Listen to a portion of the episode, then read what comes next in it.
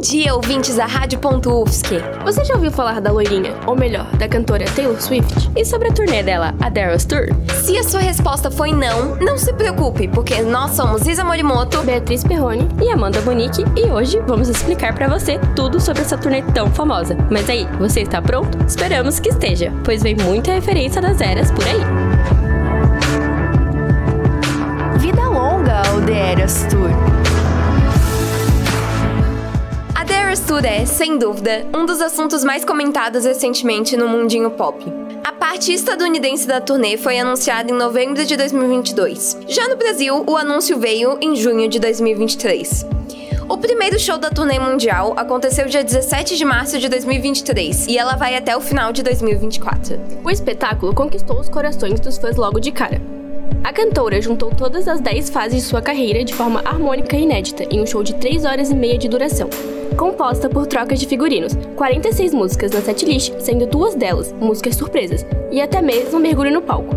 A loirinha chegou em terras brasileiras no dia 16 de novembro, para a alegria dos fãs, que enfrentaram dias caóticos para garantir o seu ingresso. A cantora marcou seis apresentações no país, três no Rio de Janeiro e três em São Paulo. E por falar em Rio de Janeiro, você provavelmente ficou sabendo sobre a homenagem feita para a cantora em uma das sete maravilhas do mundo moderno, o Cristo Redentor. A projeção foi uma iniciativa dos próprios fãs. A ideia surgiu no Twitter, após os projetos dos Swifts argentinos ganharem repercussão pela reação de Taylor. E, obviamente, os brasileiros não podiam esquecer essa grande guerra, que todos sabemos que não existe só no futebol. Após fazer muito barulho pelas redes sociais, os fãs conseguiram chamar a atenção do prefeito da cidade do Rio de Janeiro, Eduardo Paes, e do Padre Omar, reitor do ponto turístico. A homenagem aconteceu após os fãs brasileiros juntarem uma quantia de 180 mil reais para a compra de garrafas d'água e panetones, como foi combinado com o Padre Omar. As doações foram destinadas aos moradores de rua. O Cristo foi iluminado com uma camiseta que fazia referência a um dos clipes da loirinha, You Belong With Me, e desejava boas-vindas ao país, juntamente com os nomes de todos os estados brasileiros. Além da reação de alegria dos fãs nas redes sociais, também tiveram reclamações de homens que não entendiam por que uma cantora pop internacional estava sendo homenageada. Podemos te fazer uma pergunta? Por que você acha que essas críticas estão sempre direcionadas a coisas predominantemente femininas?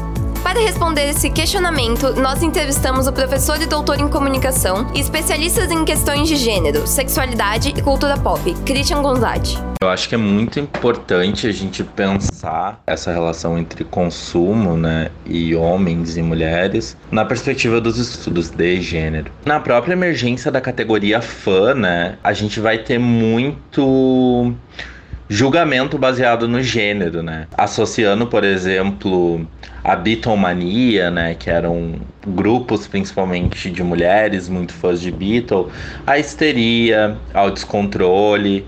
Então sempre que se fala em fã, há esse imaginário aí, né? Da figura de uma mulher descontrolada que grita, e o mesmo não se faz em relação ao universo masculino hegemônico que está consumindo futebol e, claro, né, estão seguindo toda essa lógica performática de gritar, de se exaltar, de torcer pelo time e às vezes até mesmo sendo mais agressivos, né? E aí é muito interessante que o homem que se relaciona com futebol não é categorizado como fã, mas ele é um fã. Ele está se relacionando com um objeto de consumo. Não é muito diferente do que fãs de música pop, fãs de cultura nerd fazem com seus artefatos midiáticos. Agora que já entendemos a forma que a sociedade enxerga os fãs, é hora de falarmos um pouco sobre a psicologia por trás da razão da Taylor Swift fazer tanto sucesso entre o público feminino. Segundo Alice Potts Lazer, especialista em saúde mental da Califórnia, um dos fatores que fazem Taylor Swift ser tão famosa é a sensação de pertencimento com as músicas. Muitas das canções falam sobre poder feminino, força de vontade, enfrentamento, relacionamentos tanto amorosos quanto platônicos, lutos e muitas outras emoções que geram a identificação de milhares de pessoas. Os Swifts admiram a ídola por não ter medo de expressar seus sentimentos e por resumir muitas vezes situações cotidianas e complicadas de explicar. Para falar sobre esses sentimentos ligados à cantora, suas letras e sua turnê, conversamos com algumas fãs. Mas antes, iremos fazer um breve intervalo. Fique ligado, pois o Vida Longa The Eras Tour vai voltar já já mais forte que uma trend dos anos 90. Você está ouvindo Rádio Ponto. Continue ligado na programação.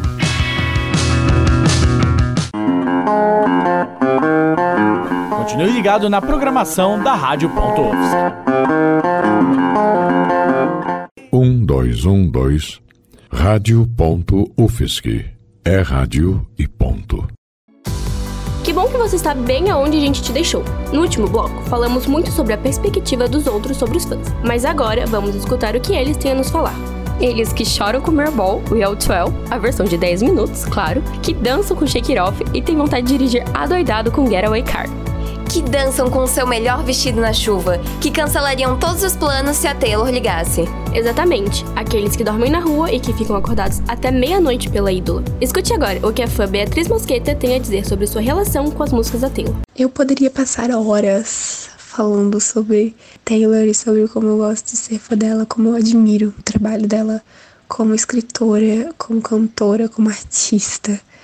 Eu, claro, sempre conheci a Taylor desde muito tempo. Ela é uma cantora pop muito grande, mas a minha admiração mesmo é de virar uma fã assídua começou principalmente depois que ela lançou Folklore e eu comecei a entender a proporção que era ela, de questão de escrita, porque ela escreve muito bem, ela é uma compositora incrível, incrível. Ela consegue transmitir o sentimento pelas letras de uma maneira tão incrível.